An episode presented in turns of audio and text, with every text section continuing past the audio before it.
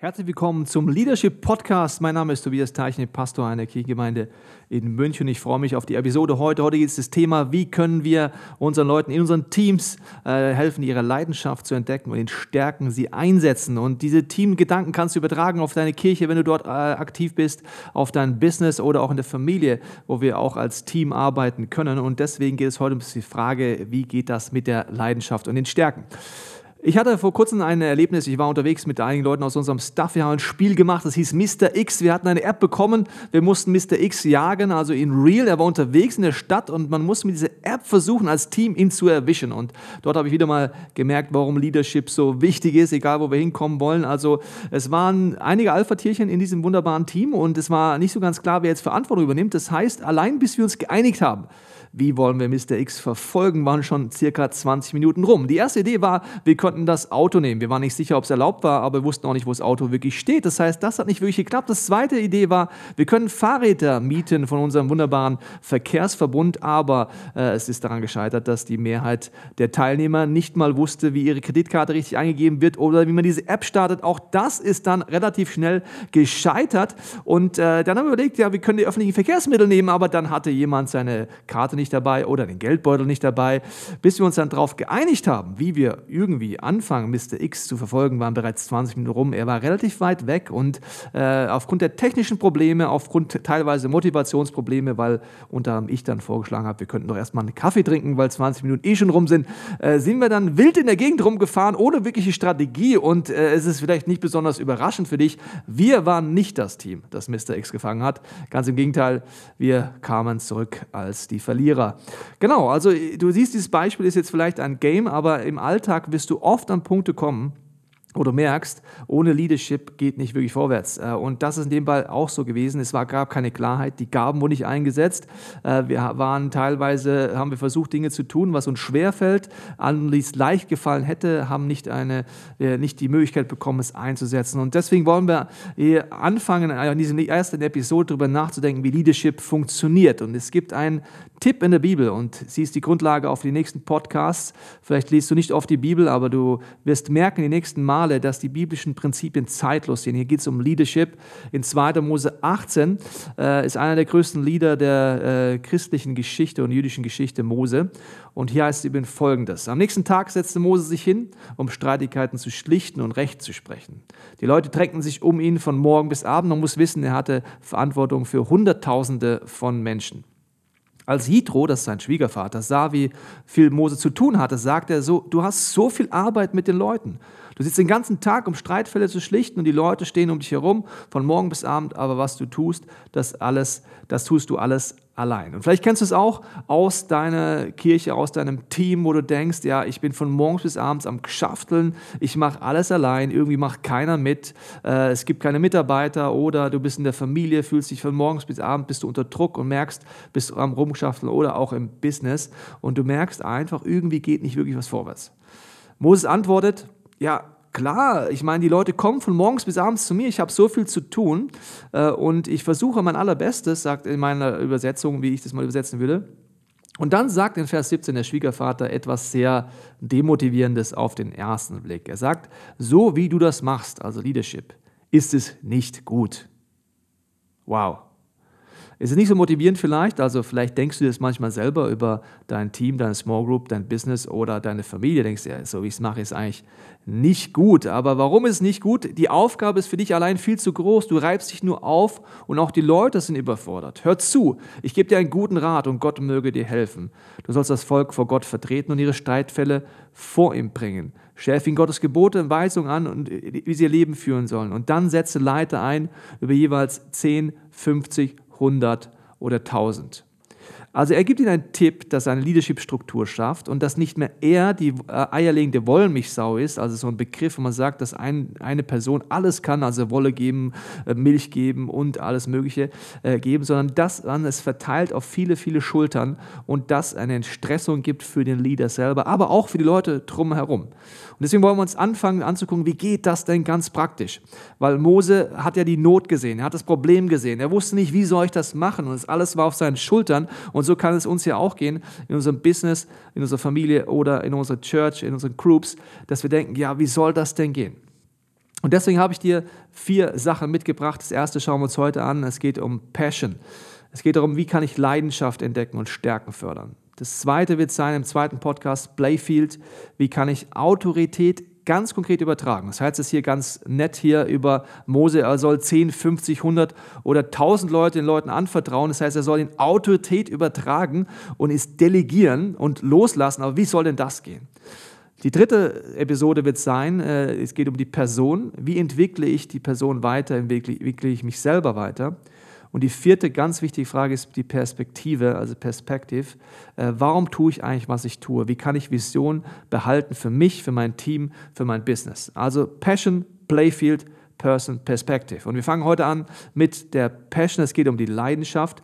Und äh, das finde ich eine sehr faszinierende Sache, dass Gott zum einen als sehr leidenschaftlicher Gott beschrieben wird und auf der anderen Seite uns Leidenschaft gibt. Vielleicht kennst du Momente, wo es dir auffällt, dass es sehr unterschiedlich ist. Bei unserem Beispiel von Mr. X ist mir es auch aufgefallen, dass die Passion sehr, sehr unterschiedlich ist, weil äh, Leute unterschiedlich schnell am Start waren. Zum Beispiel, als es darum ging, diese Fahrräder zu starten, waren zwei in unserem Team Feuer und Flamme dafür. Die hatten natürlich schon die App runtergeladen, die wussten auch, wie das geht. Die hatten ihre Daten hintergangen, hinter, hintergangen, hinter, hinterlegt und äh, die anderen, die waren vollkommen überfordert mit Technik. Die haben gedacht, wie Technik? Also was willst du jetzt mit einem iPhone? Wie rum halte ich das an eigentlich un ungefähr? Das heißt, die waren vollkommen überfordert. Das war gar nicht ihr Passion. Das heißt, du kennst Menschen, vielleicht bist du jemand, du liebst Technik. Du liebst dich dort reinzuklemmen. Du kennst die neuesten Apps. Du, du weißt, was auf dem Markt ist. Oder du bist genau das Gegenteil, denkst dir, boah, diese Smartphones, die finde ich so anstrengend.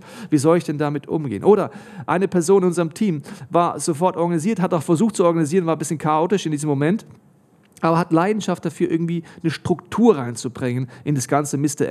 X-Spiel. Jemand anders äh, ist vielleicht eher für die Stimmung zuständig, also war zum Beispiel dann auch ich. Ja? Also wie, wie man Stimmung hat unterwegs und Spaß hat, das heißt ganz unterschiedliche Leidenschaften und ich finde es so faszinierend, dass Gott uns so unterschiedlich gemacht hat, dass es Menschen gibt, die lieben Dinge, die ich eigentlich fast schon hasse. Und es gibt Menschen, die können Dinge nicht, die ich kann. Und Gott verteilt diese Leidenschaft auf uns. Vielleicht kannst du dir vorstellen, auf Bühnen zu stehen oder keinenfalls auf Bühnen zu stehen. Vielleicht liebst du Excel-Tabellen oder du hast Excel-Tabellen.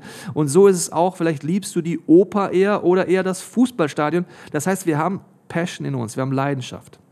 Wie entdecke ich die jetzt? Was das Beste ist, das wissen wir natürlich relativ schnell. Wir setzen Leute innerhalb ihrer Leidenschaft ein, weil dann sind sie motiviert, dann sind sie auch gut.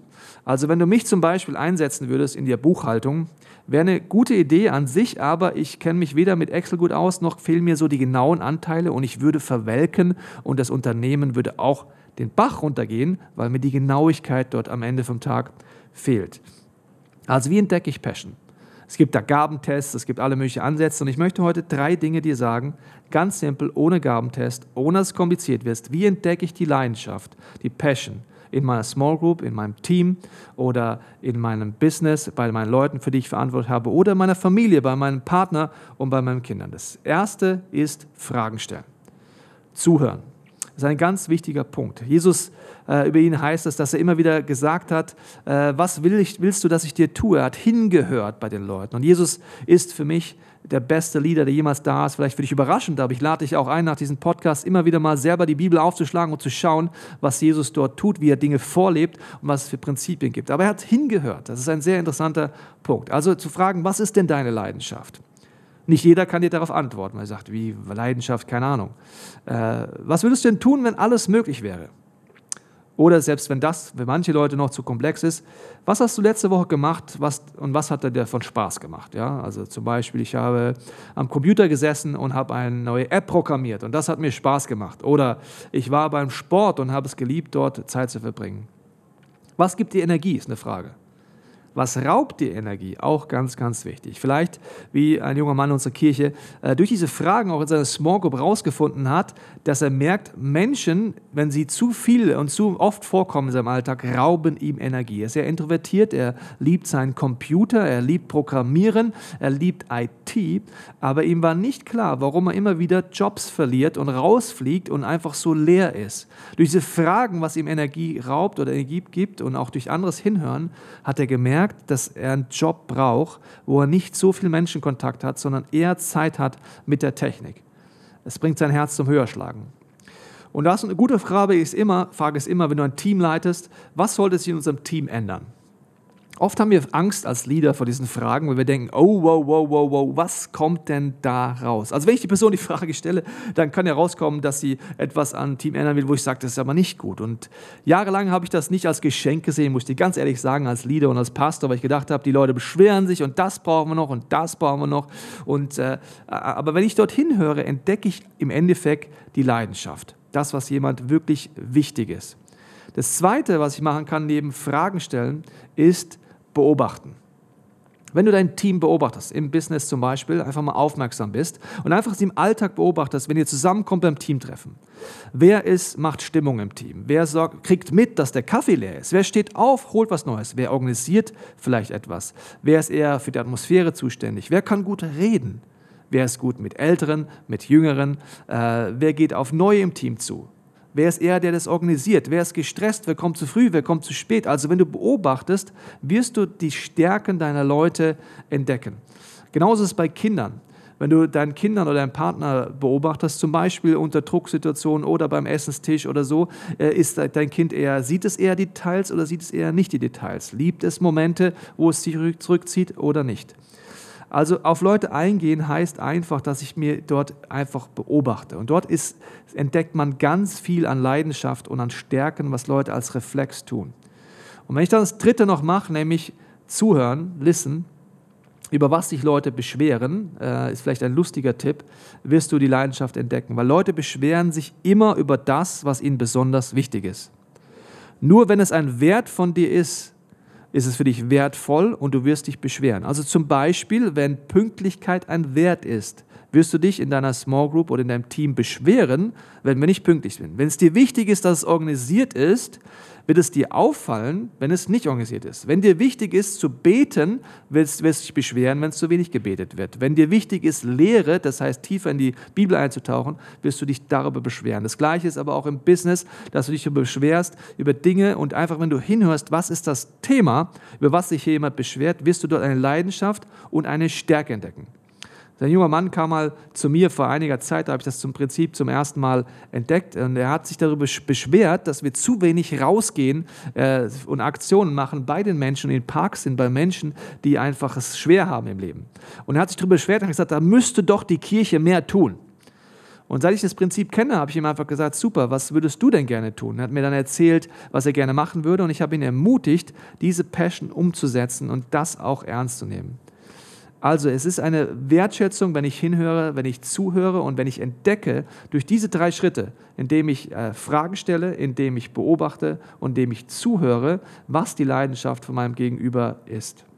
Deswegen zusammenfassend heute bei diesem ersten Podcast, Gott ist ein leidenschaftlicher Gott. Er hat uns Gott sei Dank unterschiedlich geschaffen. Wir haben so unterschiedliche Leidenschaften und er will uns als Team im Business, in der Familie und der Kirche zusammensetzen, dass wir in unseren Stärken, unseren Leidenschaften das einbringen können. Und dazu brauche ich keinen Gabentest. Ich kann Fragen stellen, ich kann beobachten und ich kann zuhören und ich werde die Leute entdecken und kann sie dann anfangen einzusetzen. Wie das konkret geht, werden wir uns in der nächsten Woche weiter angucken. Deswegen freue ich mich über alle Feedbacks, alle Fragen von dir. Auch gerne, wenn du den teilst, diesen Podcast, wenn er dir weiterhilft. Und wir hören uns dann beim nächsten Podcast zum nächsten Playfield, der nächsten P Playfield.